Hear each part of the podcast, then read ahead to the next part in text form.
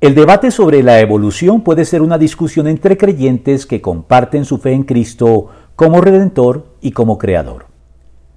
La ciencia se ha desarrollado a tal punto que está alcanzando su nivel de incompetencia en lo que tiene que ver con el origen del universo, el origen de la vida y el origen del hombre.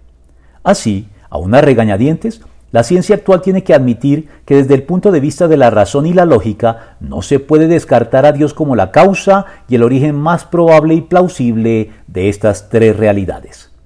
Sin embargo, en el cristianismo existen diversas posturas en cuanto a la manera en que Dios llevó a cabo los procesos por los cuales todo llegó a existir, así como la manera en que surgió la vida en toda su asombrosa diversidad, con el ser humano como punto culminante de este proceso.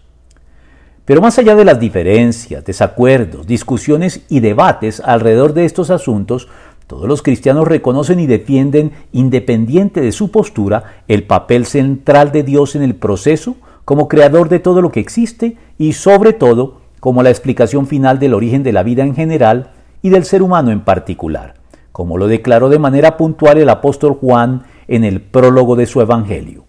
En el principio ya existía el verbo y el verbo estaba con Dios, y el verbo era Dios. Él estaba con Dios en el principio. Por medio de Él todas las cosas fueron creadas. Sin Él nada de lo creado llegó a existir. En Él estaba la vida, y la vida era la luz de la humanidad. Juan 1 del 1 al 4.